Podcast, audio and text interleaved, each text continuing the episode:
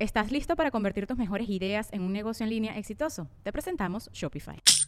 Tal vez no lo sabías, pero nuestro podcast More Than Mamis es un negocio. Y lo comenzamos, por supuesto, para desahogarnos y hablar sobre la maternidad, no para convertirnos en expertas de ventas y del e-commerce. Así que sí, necesitábamos ayuda para vender nuestro merch y poner en marcha nuestra tienda. Por eso estamos tan contentas de usar Shopify. Regístrate con tan solo un dólar por mes en shopify.com barra sonoro, todo en minúsculas. Ve a shopify.com barra sonoro para llevar tu negocio al siguiente nivel. Shopify.com barra sonoro. With everyone fighting for attention, how can your business stand out and connect with customers? Easy. Get Constant Contact. Constant Contact's award winning marketing platform has helped millions of small businesses stand out, stay top of mind, and see big results fast. Constant Contact makes it easy to promote your business with powerful tools like email and SMS marketing, social media posting, and even events management. With Constant Contact, you'll reach new audiences, grow your customer list, and communicate more effectively to sell more, raise more, and fast track growth. Don't know much about marketing? No sweat. Constant Contact's writing assistant tools and automation features help you say the right thing at the right time every time. Plus, you can send with confidence, knowing your emails are actually reaching your customers thanks to Constant Contact's best in class 97% deliverability rate. I'm a small business owner, and I believe that this is a great tool for other small business owners. In small businesses, you need to create a team. And if you're starting by yourself, Constant Contact can be the team that you need. Tackle any challenge with Constant Contact's expert live customer support. Plus, everything's backed by the 30 day money back guarantee. So get going and start growing your business today with a free trial at constantcontact.com.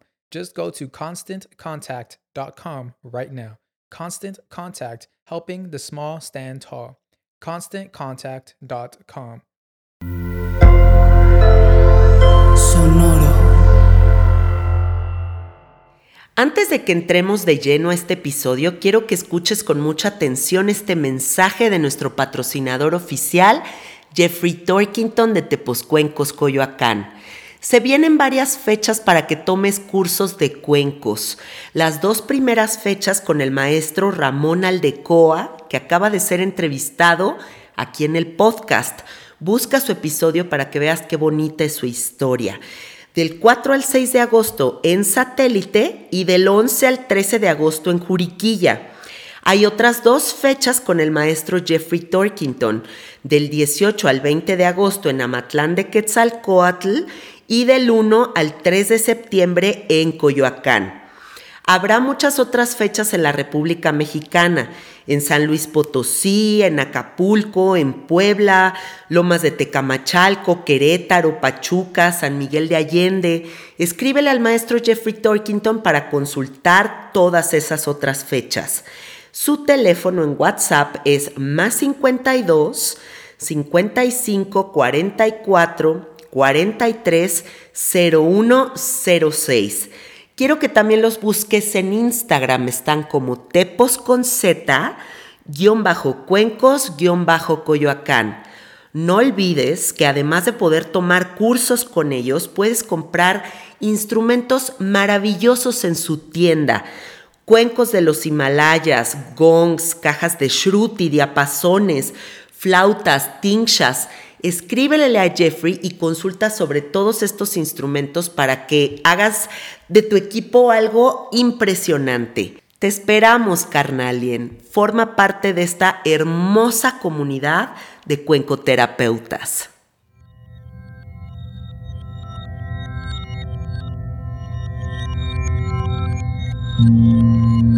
Estás escuchando Sabiduría Psicodélica por Janina Tomasini.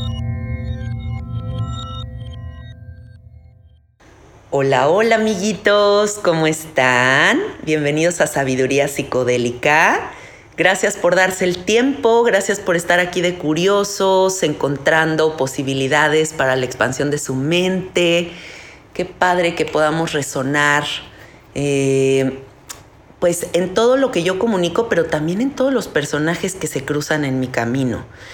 Estoy en Mallorca, Anteriormente escucharon un episodio con Almunis, que es una maestra con un conocimiento muy profundo sobre la medicina vibracional, sobre el canto, sobre la voz auténtica. Y me vine a tomar este retiro a Mallorca con ella. Y resulta que aquí hay un conjunto de mujeres tomando el retiro.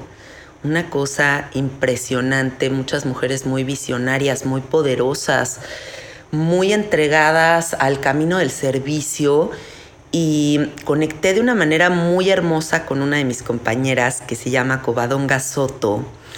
Ella es de Asturias y pues platicando así entre comidas y nadadas en la alberca y como compartiendo miradas dijimos, pues es que estamos compartiendo muchas visiones y creo que es importante que abramos una conversación y que Covadonga pueda compartir toda su sabiduría con todos ustedes. Así que bienvenida Covadonga, ¿cómo estás?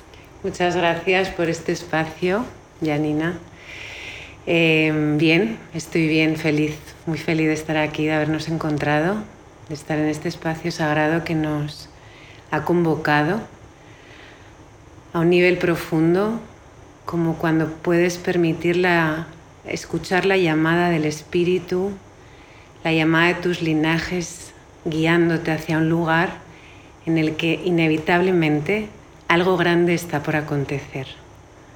Así se siente todo el tiempo, ¿no? Así se siente, es como una fuerza en espiral que toma todas las direcciones, que une todas las direcciones y que va buscando como esa completitud. Para esto hemos sido convocadas. Yo que me dedico también a dar retiros, me impresiona muchísimo cómo siempre se conjugan las personas exactas y perfectas para generar esta constelación de espejos, de resoluciones, de linajes, de tantas cosas, de verdad, ni una más ni una menos. O sea, es como, es perfecta la cantidad de personas que llegan y es perfectos todos los participantes. Y algo muy lindo eh, al finalizar mis retiros es que cuando hago la parte integrativa y la gente cuenta cómo se siente, lo más destacado de todo el encuentro ni siquiera es como toda la enseñanza, sino es el espacio y la empatía con los otros. Porque siento que a nivel social hemos perdido mucho como esta concentración en el encuentro, ¿no? Como que estamos muy dispersos a mucha velocidad y de repente se nos olvida darnos estos espacios para reconocernos en el otro, para escuchar verdaderamente al otro. Y creo que eso es lo que nos está pasando a ti y a mí, ¿no? Como darnos este espacio para vernos a los ojos y decir, tienes algo muy hermoso que compartir. Pero bueno, cuéntale a la gente a qué te dedicas, cuál es tu camino, qué onda contigo. Bueno, así como resumido, mm, mi camino es un camino de sanación. Es un camino del despertar el recuerdo de la conciencia en la humanidad. Y mm, bueno, yo empecé mi camino como fisioterapeuta. También tengo, em, siempre me acompaña una vertiente artística. Em, siento como que el cuerpo es mi camino, ¿no? El encuerpamiento, el poder eh, acompañar a través de un proceso personal que fue bien fuerte em, el descenso del ser a la materia.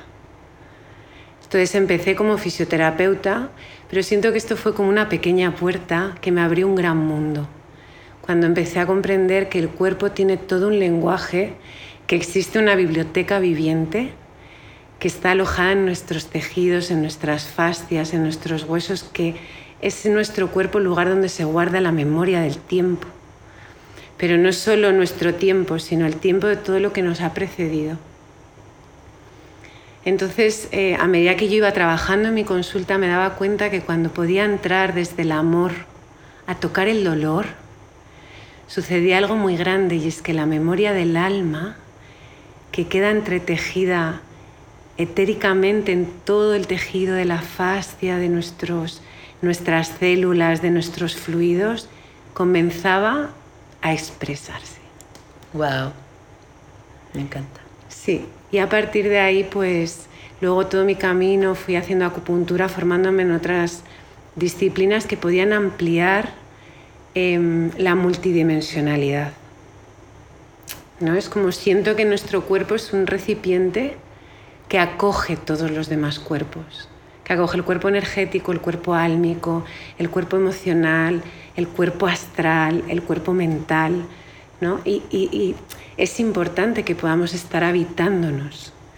Y lo que veo mucho en, muchísimos casos es que hay tanta memoria de dolor que no ha, sido, no ha tenido un lugar de escucha, un lugar donde poder ser acogida, que la tendencia es irse, irnos del cuerpo, ¿no? Es como si de pronto la mente, por ejemplo, pudiera ser un refugio, pero a la vez luego no queremos nuestra mente loca. No es como, no, yo quiero estar en paz, quiero, claro, pero para poder estar en paz necesito tocar mi verdad. Y mi verdad tiene una puerta sagrada, que es el dolor. Es, es mi oscuridad. Es, y esto es algo que, que quiero nombrar, ¿no? Porque hay como mucho tabú con nombrar la oscuridad, con nombrar el dolor, con nombrar la sombra, ¿no? Con, hay como algo muy prohibido, pero a la vez yo siento que soy una mensajera de todo esto, ¿no? Una enviada de la gran madre oscura, que es justamente esa que gesta la vida, esa que gesta la luz, esa que gesta el amor más sagrado porque es el que une la polaridad, es el que no excluye el amor que incluye. Entonces siento como tan importante poder acompañar, acompañar el, el viaje de sentir el dolor, porque siempre digo que tras esta, tras esta capa de dolor, tras esta puerta rígida, que a veces es como pareciera imposible atravesar, hay toda una historia de amor que espera ser narrada, que espera que ser escuchada, ¿no? Estamos en medio de este retiro y yo estaba atravesando una crisis fuerte y algo muy hermoso que tú me dijiste cuando estábamos ahí en la alberca mm. fue es que atrévete a sentir esto que estás sintiendo, toda esta tristeza, esta frustración, este desconcierto. Encárnalo. Eso es. No lo tapes, no lo niegues. Y creo que eso es de todo lo que estás hablando ahorita. O sea, mm. nos han enseñado a idealizar un humano que siempre sonríe. Mm. Nos han enseñado a clasificar en seres de luz y en seres de oscuridad nos han enseñado que esa voz que nos dice, no hagas las cosas, ten flojera, pospon tus proyectos, no te atrevas a brillar, nos enseñan a pensar que no existe, Que, no hay que darle tanta importancia, cuando claramente como seres humanos todo el tiempo estamos navegando esa polaridad.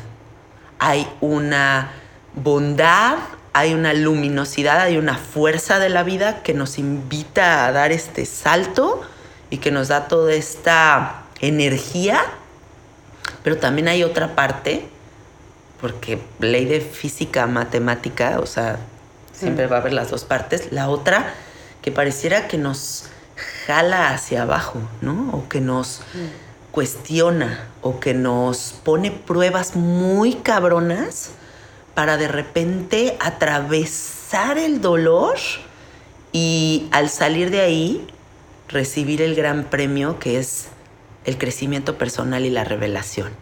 Sí, es como recibir todo ese regalo del amor, ¿no? Yo siento que, efectivamente cuando, cuando el espíritu decide encarnar en la tierra, entramos en una esfera de dualidad, por el simple hecho de que hay un comienzo y un fin en la encarnación hay un nacimiento y una muerte. Entonces, bueno, em, realmente poder encarnar algo tan grande como es nacer y morir nos lleva a comprender que solamente un opuesto puede conocerse a través de su contrario, que en verdad es su complementario.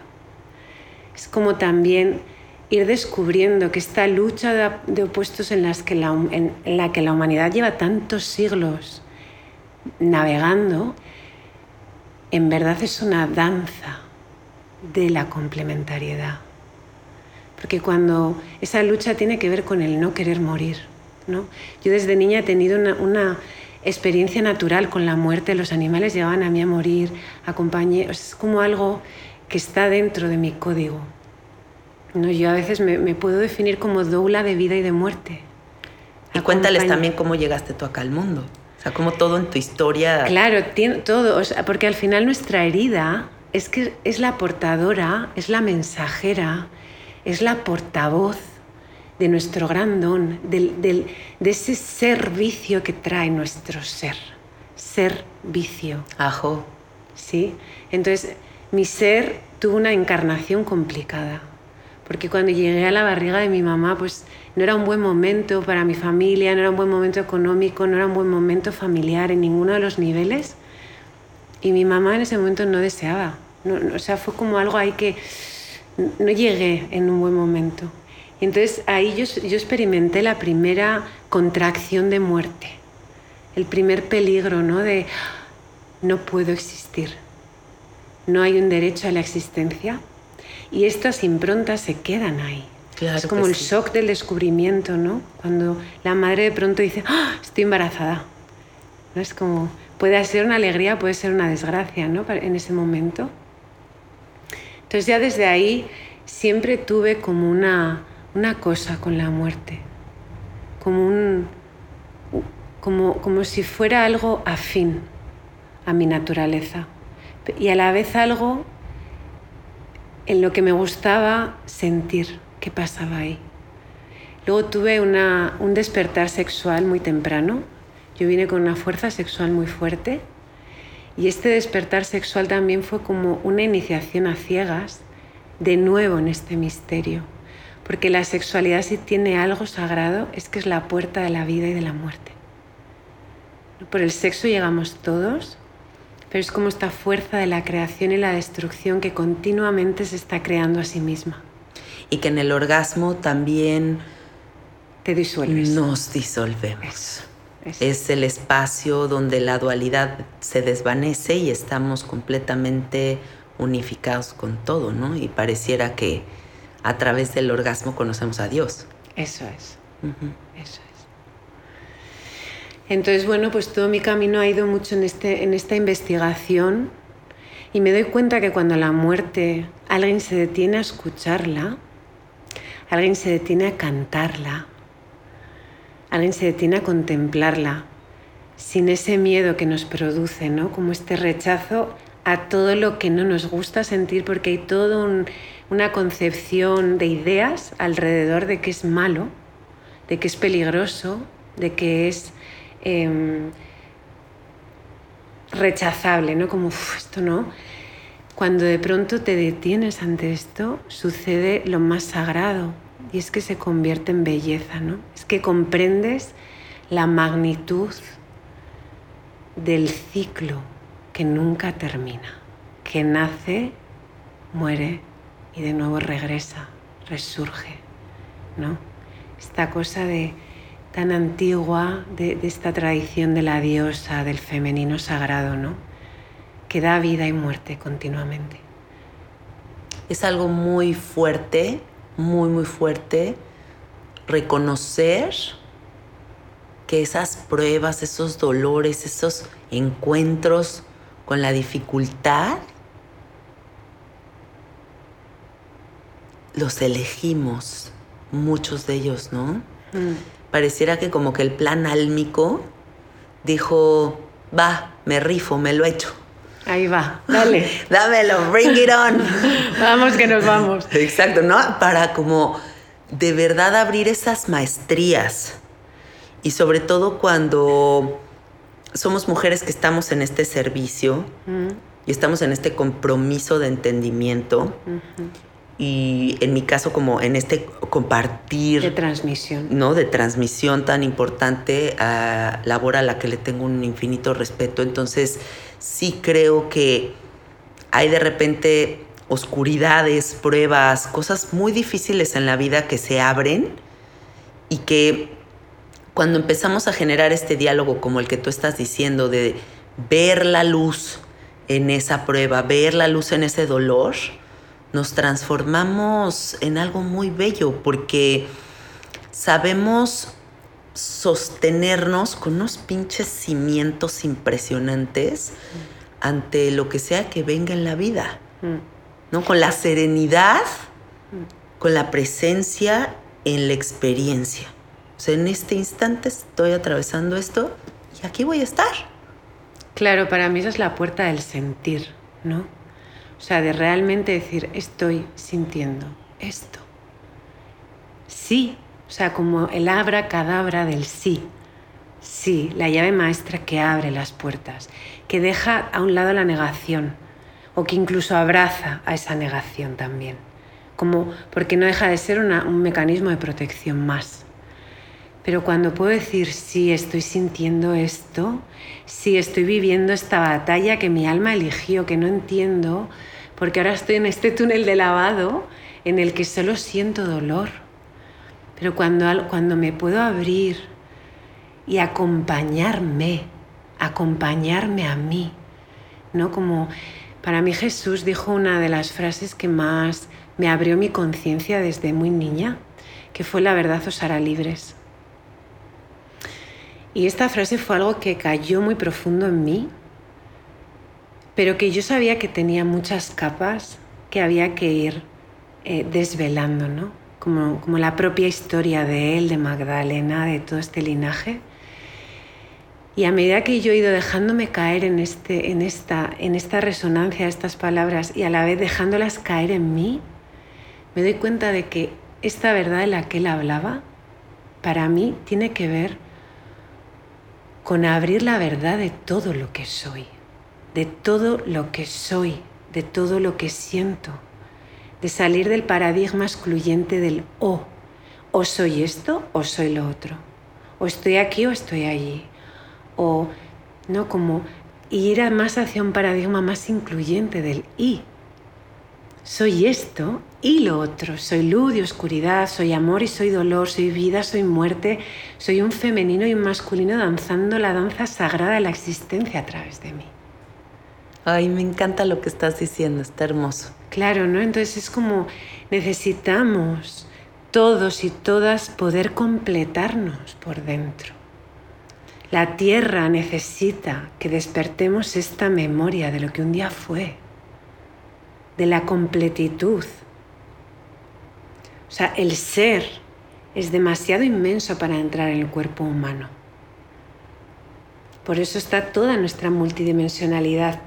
Pero necesitamos la tecnología humana de nuestro cuerpo, de nuestras fascias, de la memoria que se aloja en los rincones más ocultos. Cuando yo de pronto estoy en un trabajo con un cuerpo y entro en una pelvis y de repente se abre un hombro sin tocar ese hombro y de repente va un tobillo y la persona llora y no siente su apoyo, siente que no hubo un apoyo en su vida, algo se ha sanado. Y es un río de una memoria que nos atraviesa. Y dices esta frase de Cristo, ¿no? Que es, la verdad nos hará libres. Pero hay que diseccionar esa frase porque yo traigo un viaje ahorita muy profundo con todo esto sobre la verdad, ¿no? O sea, porque hay tantas verdades. Claro.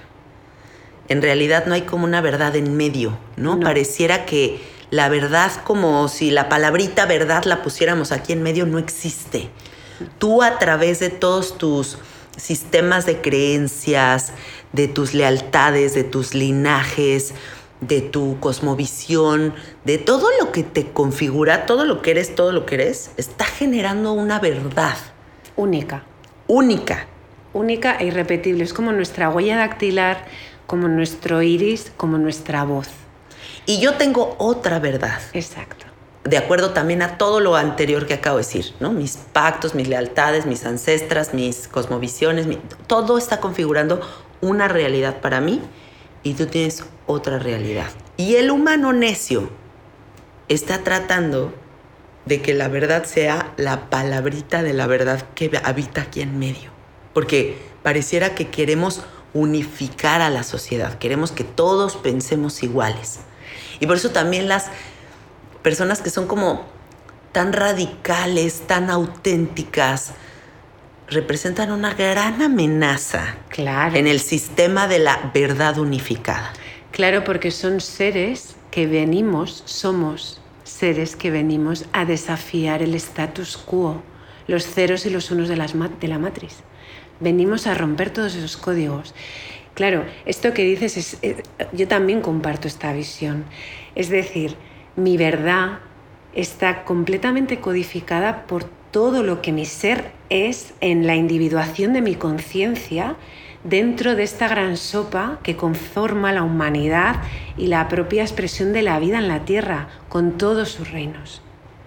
Más toda la expresión galáctica y de los reinos estelares que nos acompañan. Entonces, la verdad os hará libres. Es decir, cuando yo tomo la responsabilidad, que es mi habilidad de responder a mi verdad, Es a responder a quien yo soy aquí, yo soy aquí en la tierra, esto me da una libertad de ser. Esto despliega las alas del ser. me encanta. Claro. Y esto es un desafío, es una amenaza, es una ofensa para todo aquel que quiere que pienses, sientas y actúes bajo una forma concreta de manipulación, control y opresión. Si estamos hablando de la oscuridad y que quede muy claro para toda la gente que nos escucha, empiécese a sentir cómodos con la palabra oscuridad, empiécense a sentir cómodos con la palabra muerte, empiécense a sentir cómodos Con la palabra madre, con la palabra madre, madre. empiécense a sentir cómodos con Dolor. dolor. Pero si estamos hablando de todos estos temas, entonces creo que sí es muy importante que tú y yo hablemos de todas las heridas que se resguardan en ese dolor que es como un cofre que cada persona carga. Exacto. Estas heridas que están configurando la realidad y que están en interacción con todos nosotros. ¿No? Porque entonces si estamos configurando como este convivio, esta sociedad, inevitablemente pues coexistimos con adultos que son como niños heridos. ¿no? Interactuamos con gente que le faltó atención, interactuamos con gente que eh, tiene una carencia emocional profundísima, gente que no trabaja en sí misma, que no tiene esa, ese privilegio, ¿no? De, de- de- de este despertar. Hay mucha gente que trae unos complejos de inferioridad muy profundos. Eh, bueno, podríamos hacer una lista infinita de cosas, pero esas heridas están interactuando. Quiero que hablemos de eso porque creo que si comprendemos con muchísima compasión toda esa parte, podríamos facilitarnos un poquito más la vida o incluso aprender a poner límites. Aprender a poner límites y aprender a ponernos límites a nosotros y me explico. Em, yo siento que em, todas estas heridas que nos configuran vuelve a tener que ver con asumir esta verdad. Si yo no tengo límites en mi autoengaño, yo no puedo acceder a toda esta información. A ver, repite eso. Si yo no tengo límite en mi autoengaño, porque hay una necedad o una incapacidad o un- no hay un deseo o hay una dificultad, llámalo X, Sí. de no querer ver esta verdad, Ujú.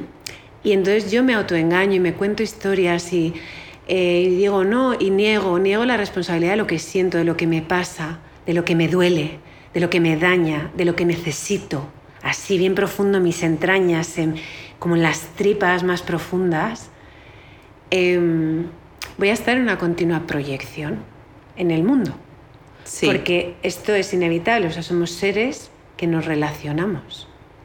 Entonces, el límite yo siempre lo siento bidireccional.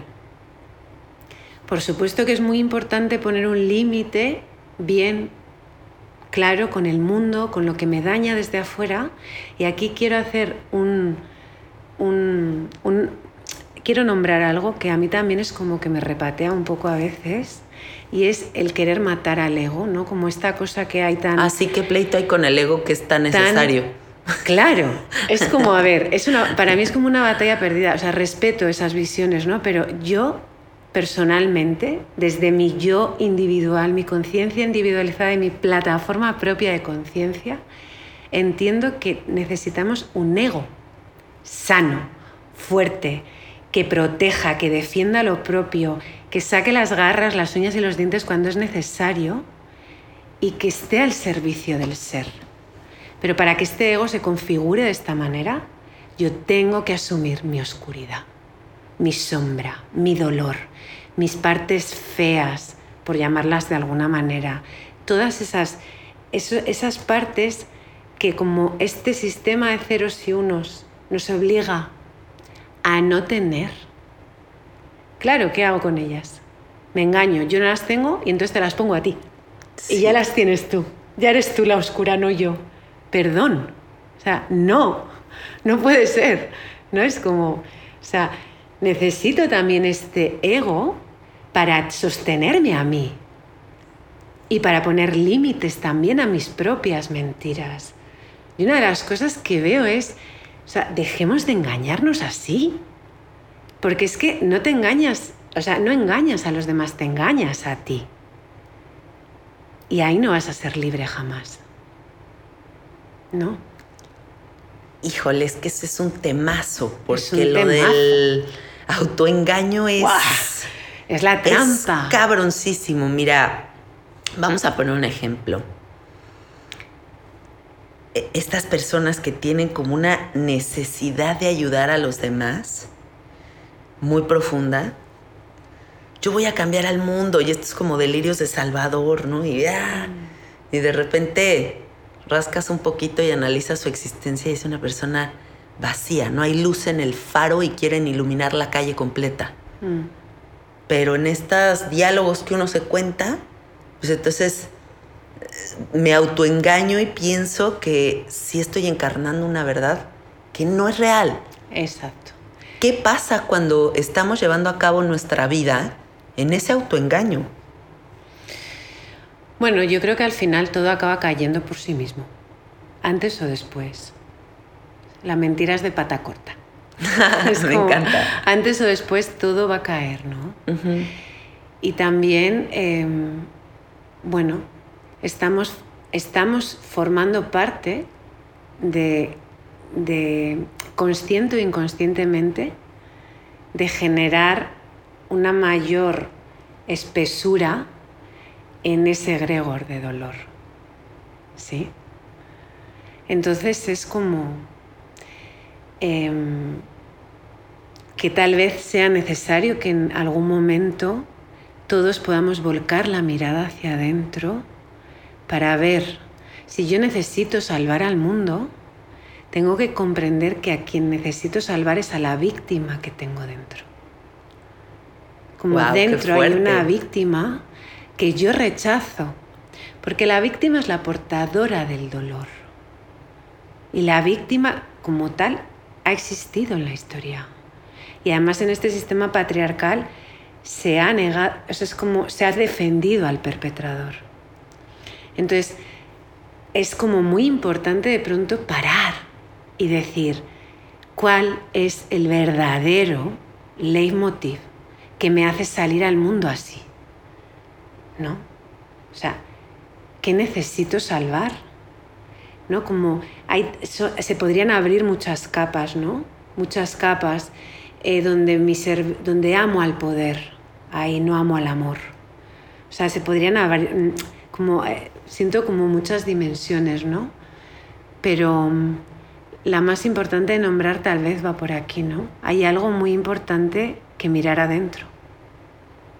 Porque cuando tú ya has dado lugar a tu víctima, a tu dolor, a toda esa parte que tiene un anhelo de ser vista, de ser como reconocida, como que es necesario todo ese anhelo, es un anhelo real, porque necesitamos que nos vean. Y quien no vive en el closet engañándose. Claro. Pero cuando eso ya empieza a estar a ser algo que está visto por ti. Sí. Es decir, yo me puedo ver a mí. Yo puedo verme y escucharme y puedo darme una validez.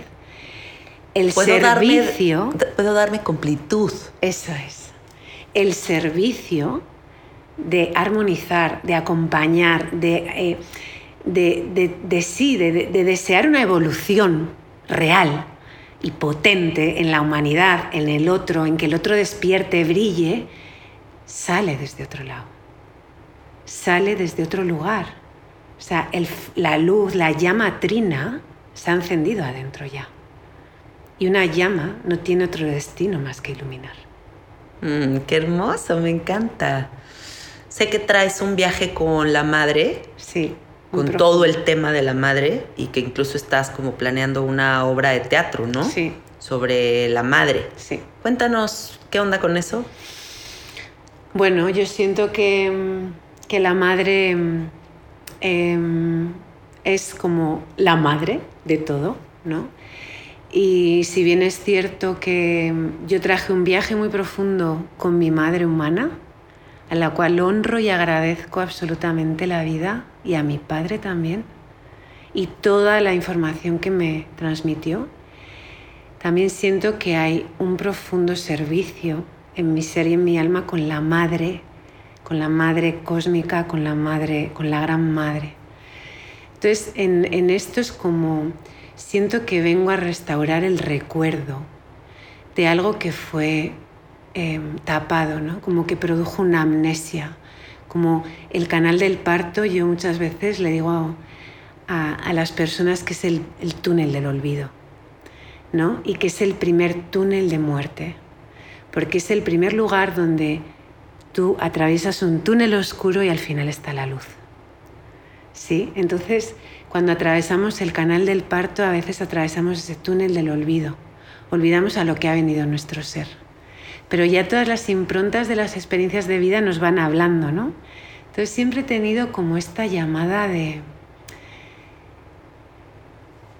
de acunar, de acunar la vida y de acunar la muerte, ¿no? y sobre todo de poder nombrar la brecha tan profunda que está instaurada en el legado femenino, que se, que se transmite ¿no? como esta herida también silenciada, también tabú, porque claro, la madre es, mamá es maravillosa, mamá siempre hace lo mejor, mamá es Dios cuando somos niñas y niños, ¿no? Es como es nuestra diosa, es, y papá pues también ocupa su lugar de otra manera tal vez, ¿no? Porque la, puerta al padre la, abre la madre. Pero la mamá es la mamá. Pero la mamá es la mamá. Ella nos da la vida, ella nos lleva en su vientre, ¿no? Entonces, como en torno a todo esto hay que, hay que también abrir una brecha de verdad. Y es la herida materna. Es la gran herida o sea, es que nuestras madres han estado heridas con su propia madre, con la madre de la madre de la madre, y así con la abuela y la abuela y la tatarabuela. Y ahí, ¿no? O sea, es como, y esto se ha transmitido a través de una memoria, ¿no? Entonces, hay algo ahí que mi alma viene a restaurar. Sé que viene a recordar esto, ¿no? Sé que mi ser viene a servir a la madre, a la diosa, al amor a la sexualidad sagrada, al vínculo sagrado, a la completitud de la divinidad interna, a ese vacío cósmico, a la muerte, a la vida, a la resurrección, o sea, a todo este viaje que ha sido tan negado, ¿no? Y donde la madre no podía defenderse a sí misma, ¿cómo voy a defender a mi criatura? ¿De qué? De lo que viva, no puedo defenderla. Entonces ahí hay tal, brecha que hemos aprendido a silenciar, a normalizar, a no nombrar. Y claro, no puedo brillar, pero ¿cómo voy a brillar si, si yo brillo soy una amenaza para mamá? Porque ella no pudo brillar. ¿no? Entonces aquí radica para mí el, el santo santorum de la encarnación, de la expansión del ser. Es atravesar este portal, es atravesar este templo que es la madre. Y como también en la madre que elegimos, Sí. viene mucho de todos estos como grandes desafíos que pueden ser como los trampolines que catapultan nuestra conciencia hacia otro espacio completamente distinto, porque tú no te tienes que ir tan para atrás para notar unos pasos evolutivos muy impresionantes. ¿no? O sea, si tú nada más, obsérvate, si fueras tú, tu mamá y tu abuela, o sea, si te vas nada más así, tres generaciones, ya hay una conciencia evolutiva Impresionante. impresionante, impresionante, ¿no? Entonces, que igual está como estos pasos evolutivos tan agigantados, no los noto más para atrás, los noto ahorita más presentes, Mm. presentes que nunca, ¿no? Y sobre todo como en todo lo femenino, Hmm. como todos los linajes femeninos. Siento que hay como esta memoria de la que estás hablando, que se está despertando Mm. Y que tiene una necesidad impresionante De ser restaurada. de ser y restaurada. de ser recordada. Y ya no solo en los linajes, sí que es cierto que yo creo que la mujer, hablando de linaje femenino y de mujer, es como la iniciadora, ¿sí? Ella abre la puerta a la vida. Ella abre la puerta para que la semilla se siembre. Ella es la iniciadora, ¿no? Pero más allá es como en la propia fuerza de esa energía femenina que está en todo, en toda la vida que está también en los hombres, que está en las plantas, que está en los animales, ¿no? que está en la propia tierra. Y como hay algo que clama un basta, ¿no? de ser absolutamente como explotado. Pero en todo, nosotras tal vez somos como esa puerta de inicio, ¿no? Que abrimos ahí. Eh, es como nuestra vulva, ¿no? Como nuestra vagina, que es la puerta, la puerta de entrada al templo. Pues todo nuestro cuerpo, el estar encarnadas en este cuerpo de mujer, que tiene toda esta tecnología que gesta la vida, la muerte, que nutre la vida, que convierte la sangre en leche. Wow, es que es una alquimia impresionante la que creamos las mujeres con nuestra sangre tan negada. ¿no? Y tenemos que volver a apropiarnos de esta sangre como sangre de vida, porque mientras que la mujer no vuelva a tomar su sangre de vida como lo que es, en la tierra va a ver si va a seguir habiendo sangre de muerte. Es como muy grande esto, ¿no? Wow. Sí. Entonces es como apropiarnos de esta sangre que también nos fue quitada. Como sucia, como, ¿no? O sea, entonces es como toda esta fuerza es un, es un, yo la siento como un toroide, como una especie, como el tornado que está girando sobre la tierra, ¿sabes? Pidiendo un cambio, pidiendo que se reestructure un orden nuevo, donde haya espacio para todo esto, ¿no? Para poder abrir todo este recuerdo. Y sí que es cierto que puedo sentir que las mujeres somos las que vamos a anclar, a anclar esto, pero no solo para nosotras. Es que siempre hemos sido vasijas receptoras. Claro. ¿No? O sea, nuestra naturaleza es la vasija receptora. Y la Entonces, transformación. Claro, la alquimia transformadora Se nos siembra una semilla y, y entregamos una vida, ¿no? Llena, de, llena de, de- de- o sea, de la perfección divina. Con un corazón que late, con un cerebro que piensa, con una sangre que fluye. O sea, con todo un sistema orgánico que es perfecto, que tiene un diseño perfecto. Entonces, esto sucede en nuestra matriz. Háblame de la sexualidad en tu vida. Te siento una mujer con una sexualidad que se, o sea, la transpiras, ¿me entiendes? Pero en el mejor de los sentidos te lo digo, ¿sabes? Como se te ve la plenitud sexual y eso no es tan fácil de ver. cada vez veo más gente como reprimida con toda la parte sexual y la represión sexual se ve en el juicio que tenemos hacia los demás, en la frustración, pero en la falta de abundancia, pero en que ya me enfermé de quién sabe qué cosa, pero mis proyectos no salen, porque a final de cuentas, como yo siempre he entendido la energía sexual, es que no es solamente un, algo que tenga que ver con un acto sexual, sino con comprender que tienes una energía creadora, creadora que puede parir lo que se le dé la gana. Entonces, ¿cómo vives tú esta sexualidad tan hermosa que se te nota?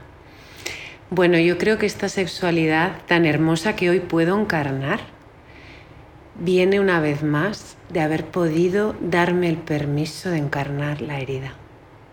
¡Wow! Me encanta. Sí, yo tuve un despertar sexual fuerte. Yo viví experiencias sexuales muy dolorosas Em, porque yo no sabía manejar este torrente de fuerza que me atravesaba. Era como. ¿qué, hago con, la leona? ¿Qué hago con la leona? ¿Qué hago con todo esto? ¿no? Pero claro, esto venía unido a una profunda herida que era la de no ser deseada. Entonces, eh, a través de esta herida, claro, es como yo tuve una adolescencia, digamos, en, las que, en la que por ese anhelo de ser deseada, yo me dañé. Yo me dañé, yo, yo fui mi propia abusadora en muchos momentos, ¿no? Yo me entregué de manera muy inconsciente a espacios, a, personas que no respetaban mi cuerpo, ni mi ser, ni mi persona, ni mi integridad, pero porque yo tampoco sabía hacerlo. Entonces fue como atravesar, yo tuve una vida sexual muy intensa, de muchas experiencias, y en todas ellas lo que fui em, destilando fue como todo, todo este poder de transformación que hay,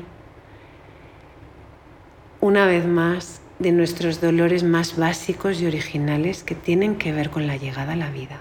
¿no? Es como, entonces, em, para mí encarnar esta fuerza sé que también forma parte de mi maestría, es todo lo que trabajo en los talleres con las mujeres. Ahora estoy preparando un taller que se llama Magnética, mm, que va a trabajar todo esto, ¿no? Toda esta fuerza. Pero para mí pasa por decir sí una vez más a ese dolor que me abre la puerta al placer. Yo puedo contar que yo viví una experiencia de un vaginismo impresionante en el que no podía comprender qué pasaba en mi cuerpo. También tuve el papiloma dos veces con los virus más agresivos. Tuvieron que hacer biopsias vulvares, es decir, traigo toda una historia aquí. Y mm, cuando me rendí a darme cuenta de que ese cierre que mi vagina produjo fue como una necesidad imperiosa de dejar de autoengañarme y de decir, no pasa nada, todo está bien, todo vale, ¿sí? Eh, bueno, esto no te ha hecho tanto daño, en verdad no tiene tanta importancia.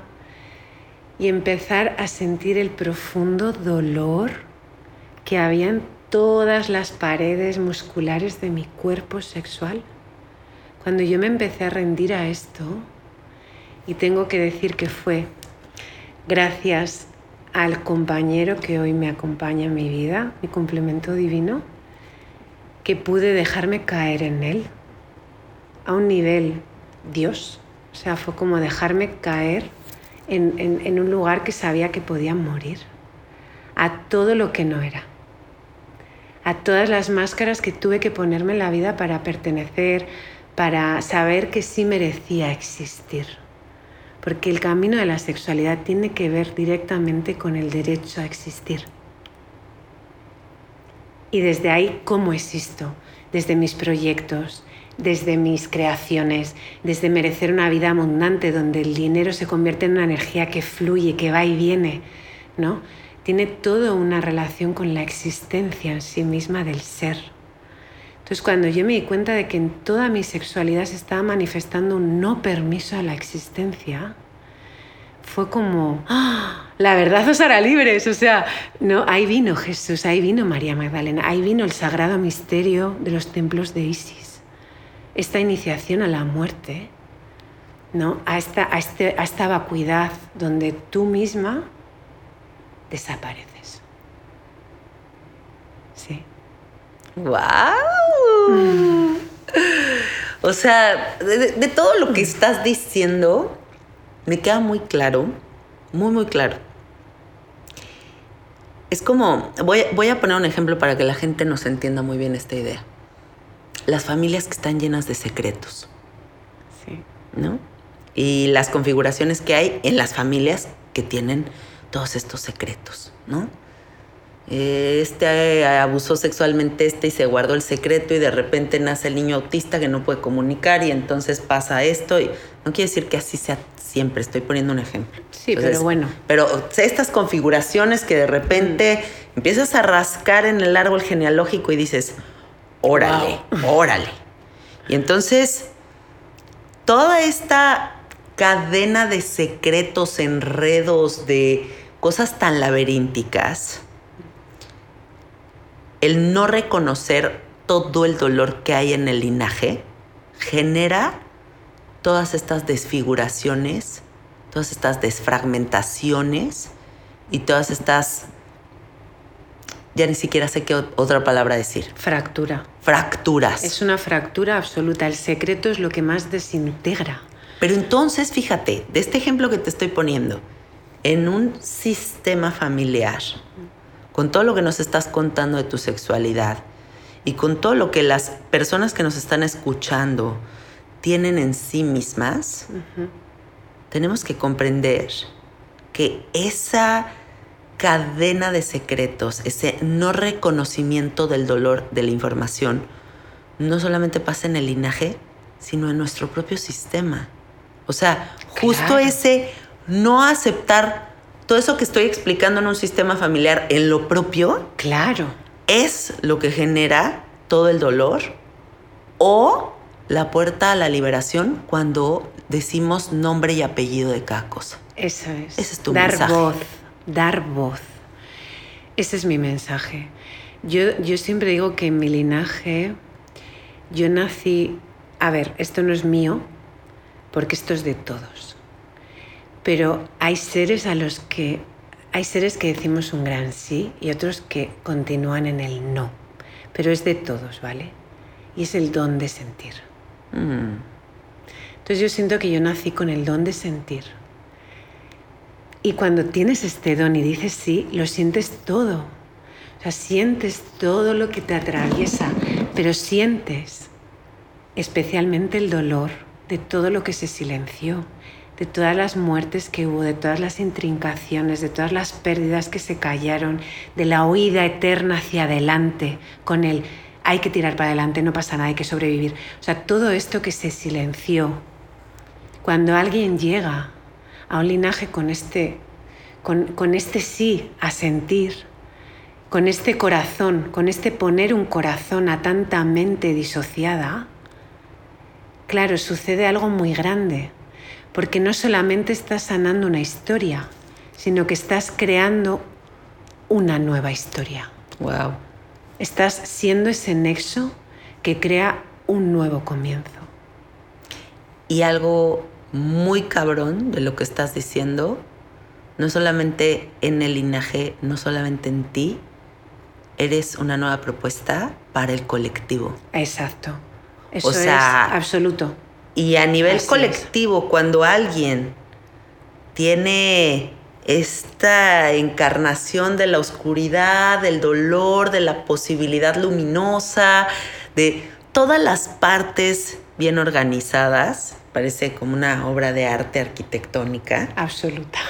Es una cosa exquisita para el, para el Para el colectivo, todo. para el todo. Para es una humanidad. manifestación divina. O sea, es. es esas personas que las escuchas, las ves y dices, wow. Sí, es una onda expansiva Sí. que toca, Sí. toca la frecuencia vibracional del campo colectivo.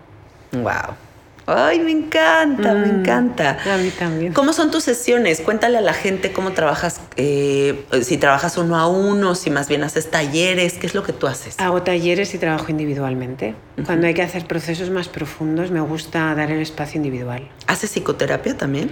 Hago terapia psicocorporal, Ah, ok. que es como toda la parte de esta psicología, de la estructura del trauma, de cómo se nos ha estructurado el trauma en todo nuestro cerebro límbico, todo, cómo se estructura también en nuestro cuerpo y poder sacar esta información desde el cuerpo. Me encanta. Terapia psicocorporal y transpersonal. ¿Por qué? Porque nuestro cuerpo, como dije antes, es un túnel donde se guarda toda la información del tiempo. Entonces, a veces empieza por algo muy chiquitito que es, no, porque yo, mi madre, cuando yo era pequeña me decía X y de pronto, a medida que se va abriendo todo el campo y todo el trabajo, resulta que empiezo a sacar una memoria que tiene que ver con mi propia alma, que yo elegí a esta mamá para poder traer esta información, para poder restaurarla, para poder abrir el recuerdo de aquello que viví, que lo tengo metido en el cúbito. ¿no? Y entonces ese cúbito cuando yo me estaba gestando en el útero ya fue una defensa. Ya pasó algo en ese brazo que me defendió, ¿no? Y ahí entonces de repente recuerdo, uf, entonces algo como que se va abriendo. Y por ahí trabajo a nivel individual, cuando es presencial mucho desde, desde un contacto también, me gusta muchísimo tocar los cuerpos. Disfruto, me produce placer, es como poder entrar en la historia y abrir, ¿no? O sea, como danzar ahí, ¿no? Y, y luego también eh, online, que no está esta posibilidad del cuerpo físico, pero sí están todas las demás posibilidades de trabajar desde el cuerpo energético, emocional, mental y desde que la persona, lo bonito del online es que la persona se hace cargo de su propio cuerpo físico. Entonces yo no la masajeo, pero tal vez durante la sesión le digo, mira, vamos a empezar a hacer una dinámica, vamos a ir a nuestro hueso occipital y vamos a reconocer ahí todo el quiasma óptico y ver cómo abriendo ahí se abre nuestra visión y vamos dejando caer el peso la gravedad ahí entrando en nuestro diafragma, ¿no? como en este cielo del cora- de la tierra de nuestra pelvis, pero a la vez este suelo del templo del corazón, que es nuestro diafragma, y ahí como la persona va entrando por sí misma en su cuerpo, lo cual también es muy hermoso. Y luego también hago trabajos grupales. Y ahora estoy como con este proyecto de llevar todo esto al arte, a lo colectivo, a un espacio más artístico y, y como que pueda acoger todo un colectivo de seres que puedan estar sintiéndose a sí mismos mientras yo puedo, a lo mejor desde un escenario, entregar una resonancia. Qué emocionante. Voy a tener que venir a España a ver eso, ¿eh? Voy a cerrar esta entrevista con una pregunta. Habemos muchas personas que tenemos una sexualidad muy completa, ¿no? O sea, con nuestra pareja, estamos satisfechos, estamos plenos, estamos gozosos en nuestro encuentro con ese otro. Pero habrá muchas personas que no están teniendo sexo. ¿De qué manera podemos encontrar ese placer, ese contacto con Dios, ese orgasmo sin el otro? Bueno, yo creo que ese, eso es primario, anterior al otro, ¿no? Es como antes del 2 está el 1, ¿sí? Entonces, em, creo que todo empieza por en- entrar en una profunda conexión con la vida. Si yo quiero descubrir una sexualidad plena, tengo que entrar en contacto con la vida. Tengo que poder disfrutar de sentir como con la vida presente sucediendo aquí y ahora. Porque la vida es aquí y ahora. O sea, la vida sucede, la vida sucede continuamente. Lo que pasa es que yo me voy de ella. Yo me voy y no me entero y estoy en mi mente, ¿no? Vuelvo a la disociación. Entonces, como las puertas de entrada al cuerpo, ¿no? La respiración, caminar descalzo, contraer y relajar todo nuestro nuestra zona genital, ¿no? Las mujeres la vagina, el ano, todo el hombre la próstata, empezar a llevar toda una contracción para empezar a llevar la sangre. Este principio de la medicina china que dice que donde va la sangre va la energía y donde va la energía va la sangre. no es como este Euroborus, ¿no? Entonces, el poder eh, entrar en este, en este contacto con la tierra, con el aire, con el sol y con mi cuerpo. O sea, yo, por ejemplo, en mis talleres trabajo mucho la sensibilidad sentida, que es despertar la sensibilidad que está en todos los mecanorreceptores y en todos los receptores de nuestra piel que tenemos dormida ¿no? Es como que también hay una cosa de la genitalidad y como que lo sexual solo puede ser una genitalidad o solo puede ser con un otro, solo puede ser masturbarme o qué sé yo.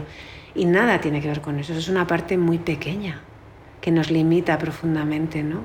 Yo puedo estar haciendo el amor con el sol, tumbada en un lugar íntimo con mis piernas abiertas, desnuda y recibiendo toda esa penetración de la luz solar yo puedo estar haciendo el amor con mis pechos, sintiendo que no solo son unos, una extensión que nutre a un otro y que le da un placer a un otro, sino que es algo que me regenera.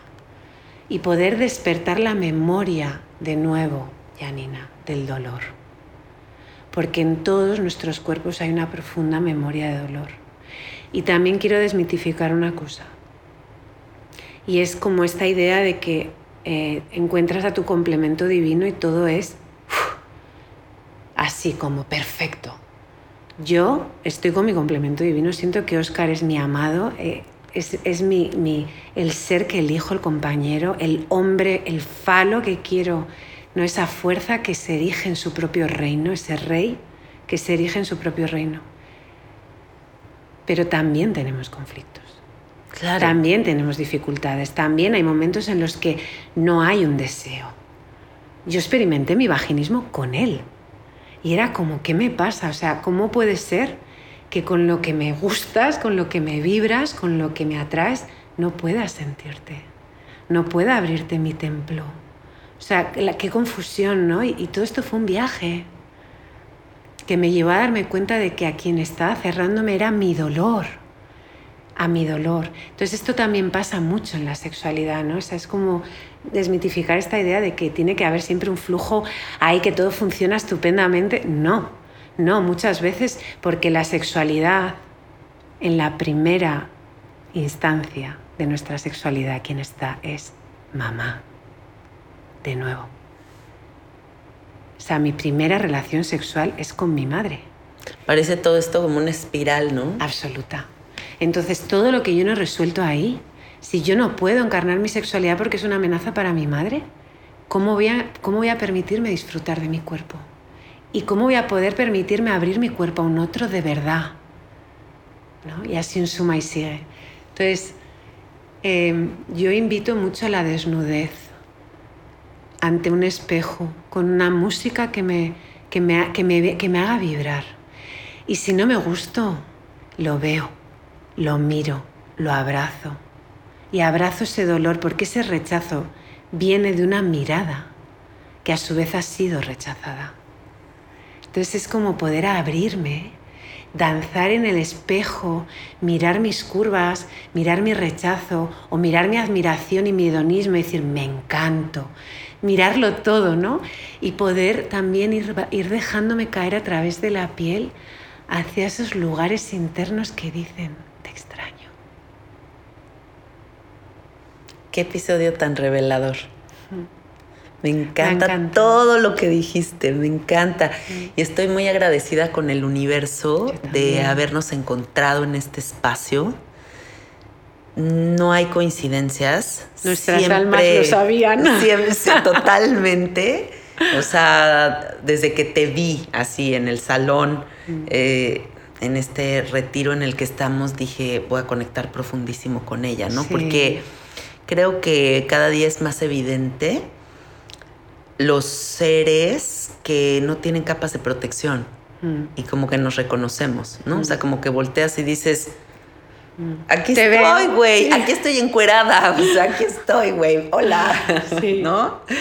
Y qué bonito que hables de esta parte del nudismo, porque sí creo que es importante también, ¿cómo? O sea, porque si estás dentro de tu casa no estás un ratito encuerado? O sea, ¿por qué no te sientes desnudo un ratito? ¿Por qué todo el tiempo tapar, tapar, tapar, tapar, tapar? Y creo que sí es importante hacer este trabajo de reconocer. Claro, es súper importante. Y la mirada de, que nos devuelve un espejo. ¿No? Porque esa mirada que me devuelve el espejo a la que no quiero mirar porque muchas veces va a estar la crítica de una, de, una cosa como loca, ¿no? de, una forma concreta que tiene que ser, que no me deja ver todo lo que yo soy. O sea, el poder acercarme ahí con, con suavidad, si es duro para mí, con suavidad, ¿no? Y ver esa crítica interna y ver a dónde, cómo eso cierra todo mi ser y a la vez decir sí te veo y también te acojo a ti porque esta crítica también tiene algo que contar, ¿no?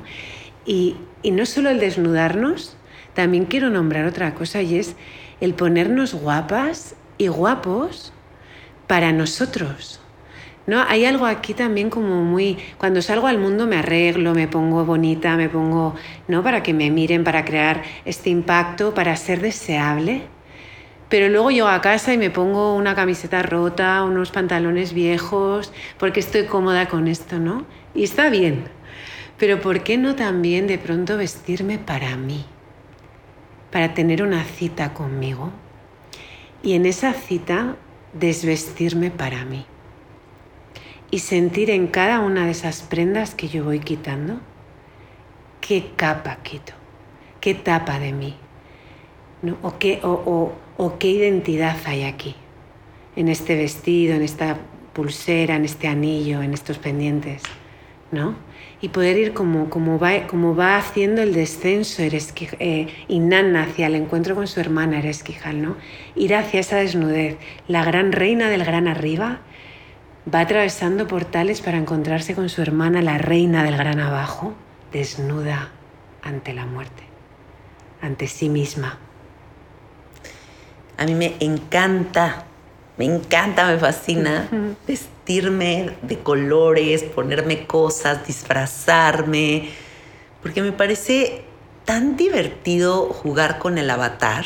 Es divertido. No, o sea, como que este cuerpo es temporal. Y hay veces que incluso a mí me da melancolía pensar que Janina se va a acabar, ¿no? Hay como un, ay, no mames, que se me va a acabar este chance de ser este personaje que sí me cae muy bien, ¿no? Claro. Y entonces esta cita de la que hablas, pues me gustaría decirle a la gente qué no te estás permitiendo y por qué. O sea, ¿por qué siempre de negro? ¿O por qué solo de esta manera? ¿O por qué no puede ser más loco, más extrovertido. ¿Por qué no? O sea, si todo esto es un juego y es un breve pasar por aquí y se va a acabar, entonces ¿por qué no jugar con el personajito? Claro, bueno, supongo que ahí también hay un trabajo muy grande con la mirada externa, ¿no? Es como aprender a saber que vivimos aquí, sí, dentro de este sistema de locos, ¿no? Como muy loco, pero como aprender a, a que el sistema no viva en ti. O sea, yo formo parte de este sistema, de esta sociedad, de todo, ¿no? Formamos parte de, sí, no nos este, vamos a escapar este juego, pero hasta dónde dejo que esto entre en mí y hasta dónde me doy la libertad de, dentro de, esta, de este juego, jugar a ser lo que me dé la gana, ¿no? Siempre voy de negro, claramente estoy guardando un luto, un luto de muchos lutos que no se vivieron y haciendo una lealtad a algo que no se digirió entonces a esos que vais de negro, poneros un naranja. Porque el naranja es como, es como de pronto ese color que tiene que ver con el, con el segundo centro, con este centro de la vida también, ¿no? Como ahí el naranja, el rojo ahí, de pronto un amarillo chillón que despierta ahí todo tu plexo, ¿no? Como todo tu sol brillando, ¿no? Y es que que no se nos olvide que el color es vibración. Claro. O sea, todo nos está sumando, nos está restando, nos está influyendo, nos está modificando. Hay una interacción innegable, no estás en individual y por eso es que ustedes aquí en este podcast van a escuchar siempre a todas las mentes brillantes que yo entrevisto hablar de multidimensionalidad. Claro. Porque uno de los conceptos básicos que te, te abren cuando trabajas en ti, cuando empiezas a sentir, es que no eres un ser plano. Exacto. Y, y- y- y todo esto con la identidad y la ropa tiene todo un juego. Porque cuando yo me permito explorarme en distintos... Pues ahora, hoy voy a estar más en la, en la mujer salvaje y mañana voy a estar en la ejecutiva y pasado voy a estar en la mujer, mm, yo qué sé, más sexual, más... Y pasado voy a estar en, una, en el hábito de la yogi que está totalmente entregada devocionalmente a Dios. Que, ¿no? Lo que O a lo quieras. Es como darme toda, la, toda esa gama de posibilidades de ser lo que quiera ser. De ser todo y nada, o sea, de ser todas y todos los que soy. Pues con ese trabajo yo creo que también habrá que revisar mucho del daño que nos hizo esta, este catolicismo, este cristianismo, esta religiosidad extrema que sigue muy presente en la mente de la gente, ¿no? Mucho. O sea, como que nos gusta seguir juzgando desde el pecado, nos gusta mucho seguir pensando como que hay figuras que están arriba en los escalones y otros abajo. Y, en- y castigando, ¿no? Como y cosa. castigando. Claro, Entonces, es esa, esa mentalidad es la que limita esta posibilidad de divertirte con el personaje. Sí. Porque según esto tendría que ser de esta manera. Por eso me gusta mucho que dices esta parte como de existe un sistema, pero ¿qué tanto permites que el sistema habite en ti? Y te digo no solo divertirte, Janina, sino descubrirte. Porque es descubrirme. Cuando yo me permito tener una identidad que está con, unos, con una ropa concreta, con una actitud, con una forma de mirar, de estar, yo descubro una parte de mí.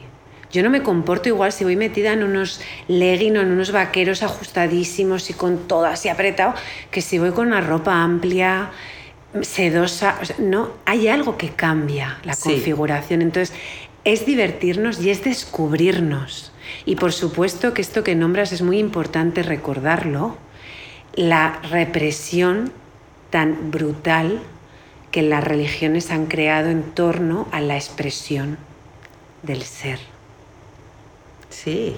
¿no? Y de lo femenino y de no es como todo mm, bajo el castigo y bajo el peligro del pecado y el placer es malo y el cuerpo es malo.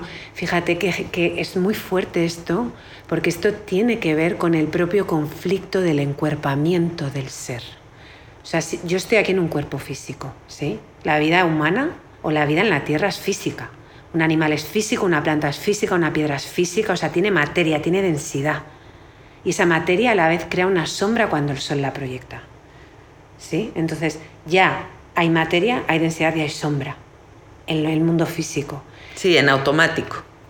de forma natural. Pero ¿qué pasa con estas religiones que condenan lo físico, lo carnal, lo instintivo? O sea, lo primario, dar la teta a tu hijo en la calle. No es como, no, no, ¿sabes? O, o tener un- una manifestación sexual X, ¿no? Es como mm, vencer toda esta represión interna que hemos interiorizado, que hemos introyectado del sistema, de la cultura, de nuestras familias, es todo un viaje y una elección. Hay que decidir.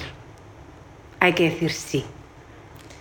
Y si decimos sí, abrazando todas estas heridas de las que hemos hablado, Serás la puerta a la libertad, al brillo, a la expansión, a la autenticidad, pero a todos los pinches regalos más hermosos del universo. Eso es.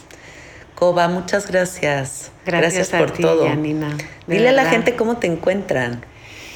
Pues bueno, tengo una página que es eh, www.fisioterapiagijón.com y luego las redes soy Coba del Agua y en Instagram, en Facebook y bueno, pues por ahí pueden entrar a contactarme. Búsquenla, búsquenla y contáctenla porque tiene demasiada información hermosa que compartir. Mm, muchas gracias, Janina. Gracias por tu tiempo y gracias por tu sabiduría. Gracias a ti por este espacio, un regalo. Amiguitos, nos escuchamos la próxima semana. No se olviden de darle clic a la campanita, suscríbanse al podcast porque así cada semana les llega un mensajito diciéndoles que ya hay un nuevo episodio. Encuéntrenme en el Instagram como Casete Art o el Instagram del podcast que es Sabiduría Psicodélica. Está muy próxima a salir mi página. ¡Ah! Y va a haber muchísimos contenidos gratuitos, y va a haber cursitos, y va a haber unas cosas divinas. Así que esténse muy pendientes. Acuérdense que también en Facebook tenemos un grupo privado de carnaliens de esta comunidad. Está como Sabiduría Psicodélica Fans. Y hay que escribir los tres nombres de sus tres episodios favoritos para poder entrar. Y las reglas del grupo son muy fáciles. Hay que ser respetuosos. Eh, hay que no vender cosas extrañas por allá adentro ni buscar servicios. Y nada más. Creo que son dos reglas nada más. Por ahí los esperamos. Les mandamos muchos besitos. Gracias por su atenta escucha. Y disfruten su semanita. Bye bye. Hasta pronto.